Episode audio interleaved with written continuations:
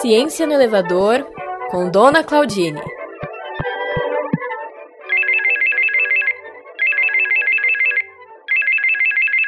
Alô? Oi, querida! Tudo bem? Adivinha quem tá falando? É ah, me dá uma dica. Tem cabelo vermelho. Cabelo vermelho? Fala mais. E é uma jovem senhora e usa lingerie vermelha também. E pinta a unha de vermelho e passa batom vermelho. Ah, é a Ariel da Disney? Nossa, é a tua cara da Ariel. Acabei de ir no mercado, o, ca... o caixa falou: Nossa, você parece uma princesa da Disney. Eu achei que ele estava brincando, mas acho que não. É. Não foi para falar da Disney. Apesar de foi mais ou menos. Gente, como piorou o trânsito na cidade. Tá um caos aqui, tudo parado. A senhora foi onde? No mercado. Fui de carro. Peguei a pampa e fui no mercado. A senhora deixou o corcel na garagem, dona Claudine? Ah, não, não quero sair quando eu rei, não. Peguei a pampa. Nossa, para poder carregar as coisas, né? Os, os engradados de bebida. Menina, fiquei meia hora parada. Porque a escola aqui, né? A escola, instituto, é. sei lá como chama lá das freiras, tá? As criançadas voltou tudo para a sala de aula. Eu acho muito bom. É o inferno essa pandemia, a criançada dentro de casa. Eu não tenho criança, mas se eu tivesse, tinha jogar tudo para fora na, na sarjeta. Eu não ia ter paciência. Mas o trânsito piorou muito. E as crianças, as crianças querem descer e as mães fazem fila dupla. Aí fica é. uma, uma balbúrdia, tá uma balbúrdia. Então, é bom, esse, né? As crianças esse negócio, esse negócio aí de volta às aulas é complicado, dona Claudine, porque, de fato, as crianças têm que voltar para a escola, né? Só que o trânsito fica uma meleca. Tem um lugar no Oceano Índico chamado Ilhas Crozet, e nesse lugar tem trânsito também na volta às aulas, mas é trânsito de baleia. Peraí, querida, olha a hora. Não, não é nem hora do almoço, você já está falando de trânsito de baleia no mar? Você não, Sim. Você não tá boa. Você, está tomando aquele comprimido ainda, misturando com uísque? Não pode, pelo amor de Deus. Heleninha Reutemann. Mas peraí, do que você está falando? As, então, as baleias? Está querendo... Não, é sério. É super sério. As orcas dessa ilha chamada Crozet, eu vou falar em francês, tá? Crozet. Eu não sei se é Crozet, mas eu vou falar em Crozet. Essas... É, eu falo, eu não sei também, eu falo croquete também, mas acho que é croquet. Croquet de bacalhau. Então, é as orcas, né? As orcas são, elas não são baleias, não. Eu falei brincando, orcas não são baleias, orcas são orcas, né? São, elas Orcas vivem... são primas dos golfinhos. Exatamente, vivem no mar. Cunhada da baleia. Prima distante do peixe-espada. É, são famílias próximas, né? Mas orca é orca, baleia é baleia. Mas, enfim, essas orcas que vivem ali nessa região de Crozet, elas não foram para a escola, mas é como se elas tivessem ido. Elas aprenderam um feito tremendo e mais do que isso, dona Claudine, elas conseguiram ensinar umas às outras. Não se sabe bem como, mas elas conseguiram. Peraí, peraí. Eu, eu vi a orca no Frio Ilha. Eu vi. No Frio lá, né? Da Frio Ilha, tocava mais. Elas pulavam de um tanque para o outro querendo liberdade. Isso. Agora, eu não acho que elas se prestariam a esse papel de ficar três, quatro horas por dia sentada numa carteira no fundo do mar. Então você explica isso direito, que eu não estou entendendo nada. Tá bom. Vamos começar do começo. É o seguinte: essas ilhas Crozet, que fica lá no meio do Oceano Índico, foram identificadas por um grupo de tripulantes de um navio francês, no ano de 1772. O navio passou por ali, eles desceram ah, eu nessas... 1772? Foi. Eu tinha o quê? Uns 18 anos? Quem riu é porque concordou. Então, eles estacionaram o navio ali, desceram e foram, o grupo todo, minto, o grupo todo menos um. Os tripulantes foram comidos por canibais, devorados por canibais. Só sobreviveu um. O quê? Peraí, que história cabeluda! É, calma que só piora. Só piora.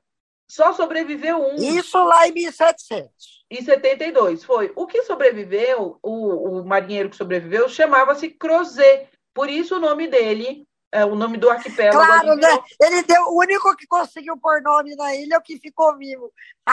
E essas ilhas ali, elas ficam localizadas no meio do caminho entre Madagascar, na África, e o continente antártico, né? E a Antártida. E hoje, essas ilhas todas contam com uma população incrível de 18 pessoas. Mas. Mas ninguém come ninguém lá no bom sentido, no mau sentido. Ah, come. As orcas comem os peixes, mas espera aí que eu vou chegar nessa parte também. Em 1996, quando a senhora tinha mais ou menos uns 20 anos, 20 anos 21. de aposentada já, né? Já estava na fila do Inampes. então, em 1996, os pescadores que andavam por ali eram pescadores ilegais. Eles, eles começaram a reparar que as orcas devoravam os peixes que ficavam uh, nas, linha, nas longas linhas de pesca, né? Eles botavam centenas de anzóis nessas linhas de pesca para fisgar um tipo de peixe muito específico ali daquela região, que é o sea bass, né, da Patagônia, que é um peixe que pode chegar a 100 quilos e 2 metros de comprimento.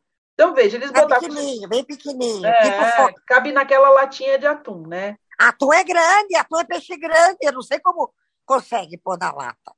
Mas peraí, voltando às histórias da orca. Peraí, deixa eu ver se eu entendi. Elas, as baleias, não é baleia, é orca. Perceberam que ali, falou, ó, deixa os caras fazer o trabalho sujo, a gente vai lá e come na surdina e nem vai. Agilizaram a vida delas. Exatamente. Só que, enquanto essa pesca foi ilegal, sabe o que, que os seres humanos faziam? Quando a orca roubava uma presa, né, roubava um peixe, comia um peixe ali, os seres humanos ali daquelas embarcações, dos navios de pesca, eles matavam as orcas. Eles tentavam matar. De ódio? De ódio, de vingança mesmo. Só que aí. É ladrão matando ladrão? Pois é. Só que aí, a atividade pesqueira ali na região foi regulamentada. E aí os pescadores não podiam mais matar as orcas. Bom, acho decente. Justo, né? Também acho. E aí, esses pescadores começaram a perceber que as orcas pegavam os peixes, né, capturados ali pelos anzóis, porque, puxa, era muito mais fácil para elas, né? Estavam ali penduradinhos, facinhos de pegar, de comer. Quem não pegaria? Até eu. Só que tinha um problema. Dependendo do lugar onde a orca abocanhasse o peixe, o que, que acontecia? Ela engolia o anzol junto. Isso. Ai, que inferno! Tudo. Não acredito. É, não tem crime perfeito, né, Jardim Sherlock é. Holmes, né? Só que as orcas que não foram para a escola aprenderam uma sacada muito genial, que era de abocanhar o peixe mais ou menos da linha da cabeça, onde seria ali, entre aspas, tá, dona Claudine, o pescoço do peixe. Peixe não tem ah, pescoço. Entendi. Mas para vocês entenderem, ah, isso, da, da linha da cabeça para baixo. Por quê? Porque o anzol ficava, a cabeça ficava presa no anzol e ela podia mordiscar ali o peixe, comer o peixe, sem se machucar com o anzol, sem engolir o anzol. Tirava a cabeça, deixava a cabeça fora, deixava lá o biquinho. Só a bituquinha do peixe. Exatamente isso. Ou seja, ela conseguia comer, ficava de barriguinha cheia, sem se machucar e sem e deixando lá a cabeça do peixe, que é a parte menos nobre mesmo para os pescadores. É, mas é uma pena, porque aí as orcas não podiam fazer pirão. É, pois é, tem esse, tem esse problema. Tem mais uma coisa, viu, dona Claudine, que é importante. Como dá para identificar cada indivíduo orca, né? Porque elas têm manchas muito específicas aqui na, na, na, no, na dorsal, né? Nas costas. A orca é preta de mancha branca ou é branca de mancha preta? Então, ela, ela é mais preta com manchas menores brancas. Só que essas manchas são como impressões digitais. Cada orca tem a, o, o seu padrão ali. Então a gente consegue identificar quem é quem, né? Quem é o Joe, quem é a Mary, quem é a Olivia. Ah? Deve ter, né? Se eu te contar que a minha capa de chuva é de orca, você vai acreditar? Ai, que linda! Eu nunca vi a senhora vestida de capa de chuva de orca. Eu tenho uma capa de chuva de orca e põe assim, fica lindo, parece uma orca andando aqui batendo perna na feira. Depois te mostro. Boa, então, depois, depois, da, depois da regulamentação dessa atividade pesqueira, os cientistas descobriram que mais ou menos 10 orcas, 10 indivíduos, eram capazes de abocanhar o peixe né, da, da cabeça para baixo, deixando a cabeça do peixe lá no anzol. 10. Em 2003, apenas três anos depois, 30 orcas já sabiam o truque. E esse Quadrilha, número... né? Quadrilha. Pois é. Esse número subiu para 70 em 2006 e no ano de 2018 mais de 90 orcas conheciam esse truque, sabiam arrancar o peixe deixando a cabeça. Ali, naquela região onde vivem 18 pessoas, tem mais ou menos uma quadrilha, brincadeira, não é quadrilha que fala, tá? Mas mais ou menos um, um bando ali de 100 orcas, de 100 animais. A grande família. É um condomínio. Orcas. É um, um condomínio. condomínio. Um Perfeito. O condomínio um das BNH. orcas, que tem 100 indivíduos, 90 sabem fazer esse truque. E você quer saber mais e uma coisa? ficar em casa esperando é. a comida chegar. e quer saber mais uma coisinha? Os outros grupos vizinhos, os condomínios do mesmo bairro, já estão começando a aprender a fazer isso também. A fofoca espalhou. Eu, se eu fosse orca, eu mandava meu marido pegar o peixe, do pescoço para baixo, e fazia trazer para mim aqui em casa. Em forma de sashimi, dona Claudine?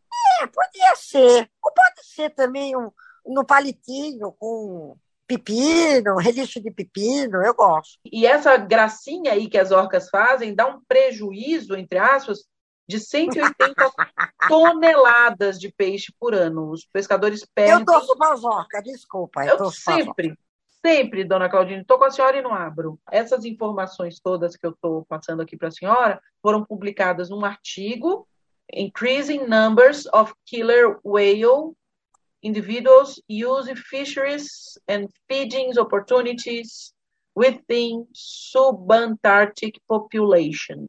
Ou seja, é um artigo que mostra como essas orcas são incríveis e aprenderam coisas incríveis. Nome dos pesquisadores que são autores desse artigo. Ah, é... sim. Quem são? Quem são? Tem a Morgane Amelot, Floriane Plard, Christophe Guinet e uns tantos outros aqui. Foi publicado ainda no mês de fevereiro e foi publicado na The Royal Society Publishing. É um, é um lugar importante de estar publicado. Muito bonitinho. Eu adoraria ter uma orca aqui em casa, mas acho que não cabe. Muito lindinho. Eu estou só esperando o dia que você vai me mandar uma mensagem falando que tem uma orca lá embaixo me interfonando. Dizendo... Andando aí, batendo perna na feirinha. Dona Claudine, eu vou voltar aqui ao trabalho e a senhora vai fazer o quê? Eu vou lavar a compra, tirar da pampa. Beijo, querida, tudo de bom, viu? Qualquer coisa me liga. Ciência no Elevador é apresentado por Carol Góes e Elisa Marconi. Se você curte esse podcast, assine nossa campanha e ajude a levar ciência para rua. Saiba mais em ciencianarrua.net.